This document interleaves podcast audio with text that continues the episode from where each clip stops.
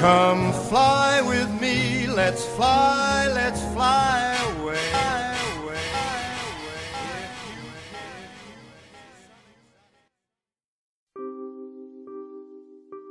Bom dia, tripulação. Aqui é a Mariana e esse é um episódio extra do Galecast, o primeiro podcast em português sobre a profissão comissário de voo.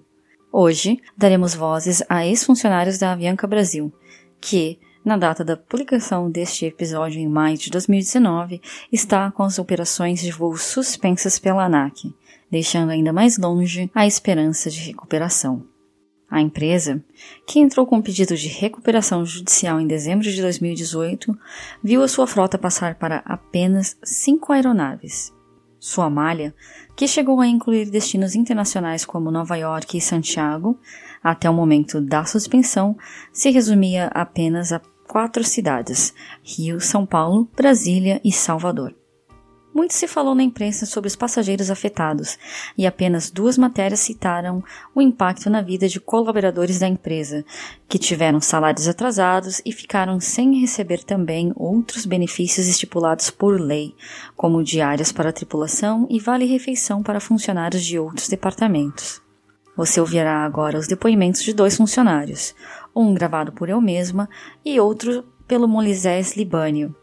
Deixamos aqui os nossos agradecimentos às pessoas que mandaram o seu desabafo no momento tão difícil e também ao Moisés, que emprestou a sua voz para um dos depoimentos.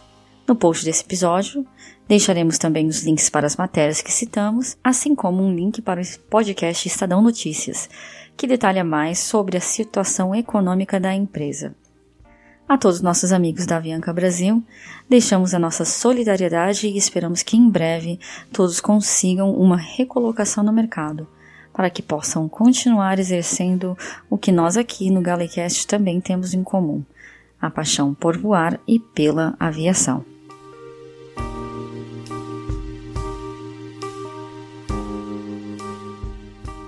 Olá! Aqui estamos para falar desse assunto tão triste e tão contagiante que tomou conta de tudo. Não tem um dia que eu acorde e não desejo que tudo que estamos passados nos últimos meses tenha sido só um pesadelo bobo. Quando na minha vida, lá aos 15 anos, eu imaginei que eu ganharia asas, teria o um mundo ao alcance de um voo e que poderia vivenciar coisas que nunca sequer sonhei através de uma profissão? Eu tive tudo isso. Depois de anos de estudo, eu consegui minha vaga, Trabalhei como comissária por exatos dois anos e na véspera de completar o meu segundo Natal voando, veio a bomba. Tudo estava decaindo, alguns murmurinhos aqui e outros ali. O que será de nossa empresa? O que vamos fazer com nossas vidas? Meses depois, eu só sei dizer que vi colegas chorando, passageiros tristes, fotos sendo tiradas para guardar de recordação, voos sem refeições, colegas economizando no pernoite e não saindo para jantar, comissários experientes desanimados depois de terem passado os últimos 15 anos dando a vida pela empresa que agora está ruindo. Mas mais do que isso, eu vi muita tristeza, vi sonhos desmoronando, planos sendo adiados, vidas saindo do eixo, pessoas se deprimindo e tendo que se afastar. Em dois anos eu entendi o porquê nos tornamos tão próximos numa chave de voo de dois dias. Entendi que quando estamos naquele avião, somos só nós e só temos uns aos outros por sabe-se lá quanto tempo e situações. Por todos os meus colegas eu choro, sinto pavor de pensar pelo que ainda temos que passar, mas também por eles eu sinto um orgulho que não cabe em mim. Eu vi, por trás daqueles sorrisos tristes, muita garra, determinação. A gente não abandonou o barco e estamos aqui todo dia fazendo o que escolhemos fazer. Nem sempre estamos radiantes. No momento nem é possível. Na maioria vamos nos contaminar com a névoa de negatividade e iremos reclamar. Afinal, somos humanos, em uma situação de incerteza. Mas estamos aqui. Se vai acabar amanhã, não sabemos. Mas o que vamos levar de certeza é que fizemos grandes momentos no ar. Fomos família, fomos garra e agora somos fé.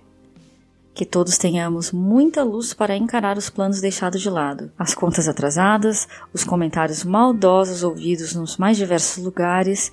Somos mais do que uma empresa. Somos nós, eu e você, procurando o nosso caminho. Obrigado por nos ouvir ou ler.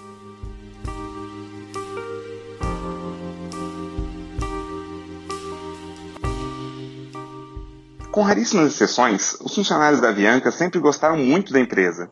Era comum a gente comentar que o clima era muito gostoso, que nunca havia faltado nada para a gente e que os pedidos de folga eram atendidos na medida do possível. Quem veio de outras companhias aéreas costumava dizer que não era comum ver aquele clima tão legal entre os funcionários. E quem estava na Avianca há mais tempo e que passou pela crise de 2008 diz que a empresa sempre foi muito transparente conosco. Não é de se estranhar que, quando essa crise começou, todos vestiram a camisa. Apoiamos a empresa publicamente e criamos a campanha hashtag Juntos Somos Mais Fortes. Nos comprometemos e aceitamos continuar desempenhando nossas funções, mesmo sabendo que o salário iria atrasar. A empresa abriu o jogo conosco e ainda era nossa parceira. Ainda. Apesar dos elogios que fiz há pouco, sabíamos que a Avianca não era uma empresa perfeita. Percebíamos a mentalidade de uma empresa pequena, que imperava cada vez mais numa grande e consolidada companhia aérea. Um setor de RH que era um tanto quanto confuso, com situações como, por exemplo, perda de documentos no momento de contratação, entre outros. A área de marketing tendo mais poder que operações, exigindo procedimentos de check-in e até mesmo da tripulação sem sentido algum. Uma empresa que prezava pelo bom atendimento e conforto dos passageiros, que apostava no marketing boca a boca para conquistar os clientes. Porém, com quase todos os aviões tendo poltronas quebradas, sistema de entretenimento que não funcionava, banheiros que vazavam, entre outros problemas.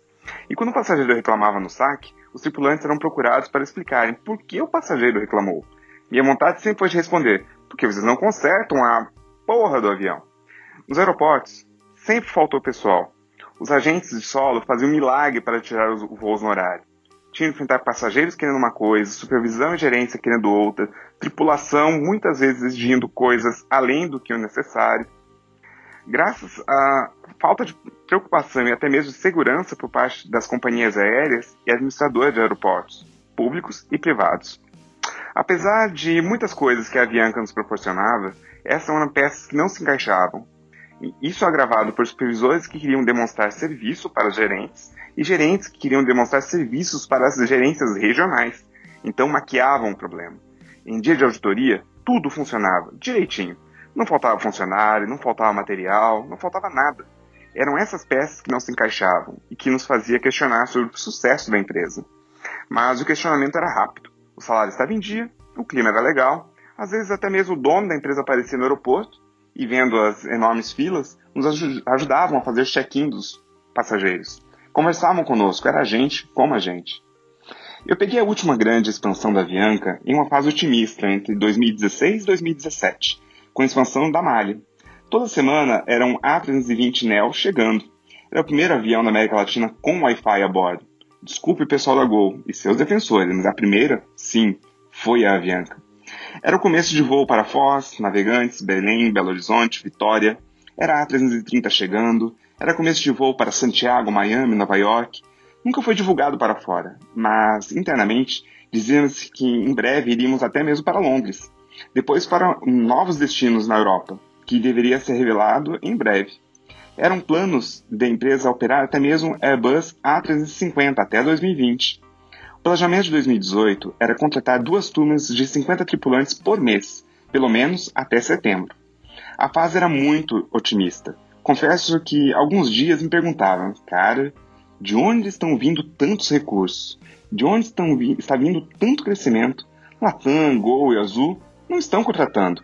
E a gente até ouvindo história de retração no mercado. Tomara que essa conta não chegue tão cedo. Porém, com o salário em dia, as coisas estavam funcionando na medida do possível. Ok, deixava para lá. Voltava a cuidar do meu trabalho. E, pois é, a conta chegou e veio salgada. A empresa quebrou porque esse crescimento milagroso não era sustentável, assim como nenhum crescimento milagroso é. Seja de uma empresa, seja de um país, uma hora a conta chega. É fácil crescer bastante quando não se paga leasing das aeronaves. É fácil não pagar o leasing das aeronaves quando quem as aluga não cobra. A coisa complica quando uma empresa congênere, que está de olho nas suas aeronaves, oferece pagar o que você não paga. E você vê que o seu negócio não é sustentável. Como falei, no começo da crise ainda mantínhamos a esperança. Os comissários mais antigos falaram que na Avianca, a então ou havia passado pelo mesmo perrengue lá em 2008, quando teve de reduzir a malha para se salvar. Naquela época, a empresa foi sempre muito transparente. Disse aos funcionários que tudo, tudo que iria acontecer. Inclusive, foram avisados sobre a redução do quadro de funcionários, que quem precisou ser demitido foi. Quem quis voltar meses depois, quando a empresa se reergueu, voltou e voava com a gente até essa semana. A maioria dos funcionários ainda confiava na empresa, apesar de algumas coisas estarem bem diferentes.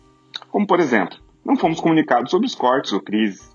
Um dia surgiu um boato de uma aeronave que havia sido mantida no hangar por falta de pagamento, mas naquele momento era só a AFA, a Associação dos Sufoqueiros da Aviação. Ok, mas a gente começou a falar sobre a apreensão das aeronaves. De repente eram 5, 10, 20. A empresa passou a falar menos, mas vez ou outra ainda se comunicava. Agradecia o nosso desempenho e dizia que viriam tempos difíceis, mas que a gente sobreviveria. Aí começaram a atrasar o salário e diárias. Atrasavam um, dois dias, ainda se comunicavam, ainda tentavam manter a fé. Na virada de 2018, a coisa só piorou. A confiança virou desconfiança. A cada notícia de mais um grupo de aviões sendo devolvidos, e com o silêncio cada vez maior da diretoria da Avianca, tudo começou a degringolar. Como eu costumava dizer, parecia que devíamos, vivíamos num país controlado por uma ditadura. As pessoas de fora sabiam mais o que acontecia do que a gente. Cada notícia ruim que chegava para a gente vinha da imprensa ou até mesmo dos passageiros, dos funcionários, de empresas parceiras. Absurdo dos absurdos foi o que aconteceu com o pessoal de Belém. Um dia, durante o atendimento, um passageiro perguntou se eles sabiam que a base iria fechar em abril. Os funcionários não sabiam. Procuraram os supervisores que também não sabiam. O passageiro tentou comprar uma passagem para abril e não conseguiu. Os funcionários então ligaram para o call center fingindo ser um passageiro. E o call center disse que em abril a Avianca não voaria mais para Belém. Sério? Como uma empresa assim quer o comprometimento dos funcionários? Isso quando ela não tem sequer a decência de comunicar ao empregado que ele não terá o serviço no mês seguinte. A coisa também aconteceu no Galeão e em outras bases por aí todos foram surpreendidos com as notícias nos jornais de que a Avianca não voaria mais para lá. Com os tripulantes, a situação parecia um pouco melhor. Com a ação do sindicato, conseguimos licenças não remuneradas, planos de demissão voluntária, com os direitos todos garantidos. Direitos garantidos, porém, nunca pagos. Nenhum tripulante que foi para a rua recebeu o acerto, e dificilmente vai receber, porque a empresa entrou numa espiral descendente que chegou à situação de hoje, não tem dinheiro para pagar aviões, não tem aviões para ganhar dinheiro e agora perdeu até os funcionários, porque estão mais do que certos em decretar a greve. Acabou, não dá mais para viver com tanto silêncio ou mentira.